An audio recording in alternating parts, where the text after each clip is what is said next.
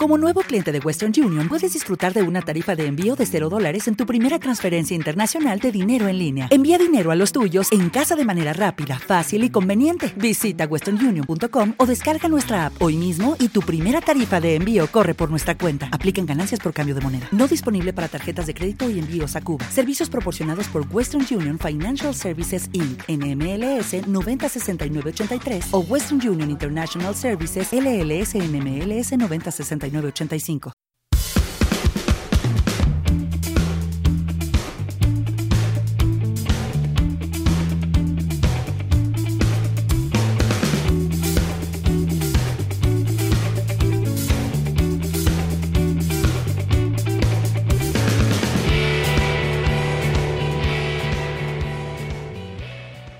Te doy la bienvenida a otro episodio de Filosofados, un podcast sobre filosofía. Y el día de hoy quiero platicar contigo con respecto de un tema muy interesante, muy filosófico, y este tema es la imagen del héroe en lo bello con respecto del autor Schiller.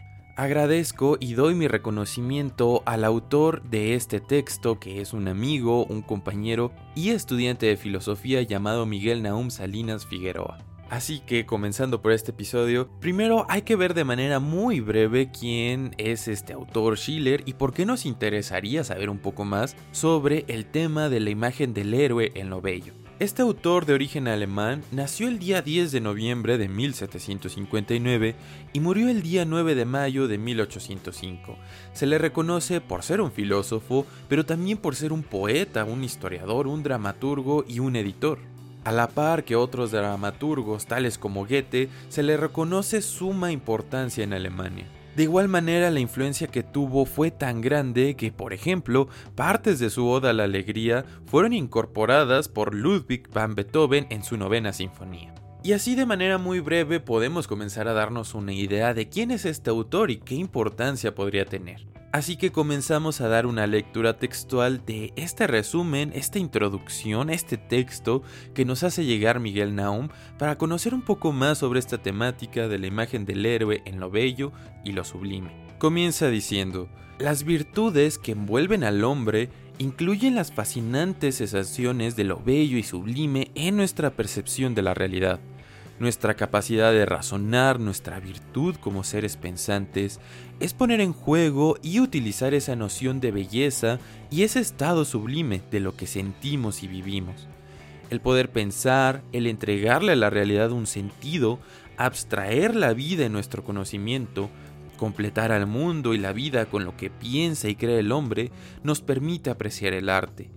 Es difícil y muy polémico decir que el arte lo crea el hombre, porque parece más una virtud de la naturaleza.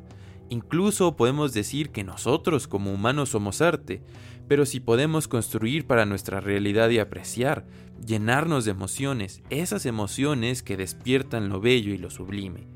El arte vive para esto, y el arte está envuelto y formado de características que transforman personajes, estos personajes reflejan los deseos y virtudes de los humanos y exponen las emociones, pensamientos y esencia de cada uno de nosotros.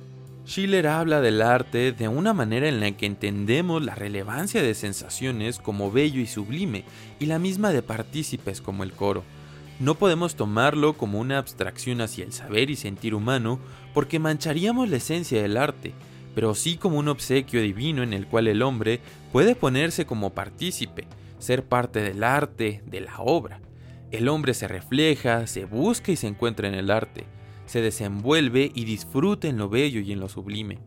Visto así, el hombre se encuentra a sí mismo de diferentes formas al vivir el arte, absorbe su esencia al encarnarse en algunos de los personajes de las que ésta se abastece. Las injusticias mueven a los héroes y los inspiran para actuar en la búsqueda de su independencia, motiva las emociones en esta mágica belleza de la voluntad de los héroes para retomar su tierra, la pasión de su convicción y atrevimiento al sacrificio y esta sublime sensación al percibir las injusticias y el dolor, un sube y baja de emociones. La voluntad genera libertad para el hombre, esta que es tesoro invaluable y objeto en la vida, debe estar llena de razón y sabiduría.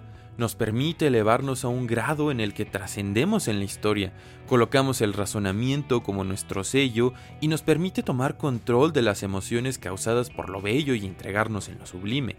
Me parece que de esta forma también superamos la muerte, esa que causa conflicto con la voluntad del hombre en Schiller. O bien, de modo idealista, cuando sale de la naturaleza y así, en consideración a sí mismo, anula el concepto de violencia.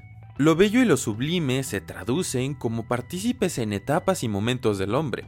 Nos hablan de situaciones en las que el hombre es físico, es decir, que actúa bajo sus fuerzas físicas y aprende por las sensaciones, en tanto que el hombre moral es uno adiestrado a utilizar sensaciones, sentimientos y la razón. Estas, en su forma de funcionar, están en contradicción, pero son complementarias para formar al hombre. Una significa la superación de la otra, pero son apreciables y aunque contradictorias, presentes en todo lo que la naturaleza nos dispone. Lo sublime, al igual que lo bello, está pródigamente derramado por toda la naturaleza y la capacidad de tener sensación de ambos está sentada en todos los hombres. Sin embargo, no podemos estar por siempre en este estado de apreciación y sujetos a lo que las emociones dictan porque entonces no habría una superación de aquellas cosas que nos encadenan a las fuerzas que el hombre no podría superar, y nuestras emociones, nuestro juicio de vida y la vitalidad del arte no irían más allá de la muerte.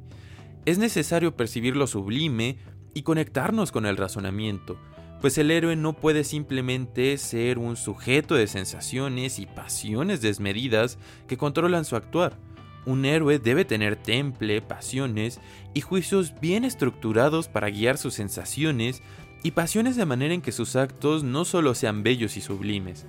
En otras palabras, el héroe no es héroe si no participa como este hombre moral, un ente que maneja lo sublime para hacer sus acciones más que bellas, razonables, trascendentes, sabias e infinitas. Con esto terminamos la primera parte de este resumen o esta introducción a este gran tema sobre la imagen del héroe en lo bello que nos hace un poco llegar también Miguel Naum en este escrito, en este texto, y hay otras consideraciones, por ejemplo, a la figura del héroe Guillermo Tell y cómo se relaciona con estas nociones de lo bello y lo sublime.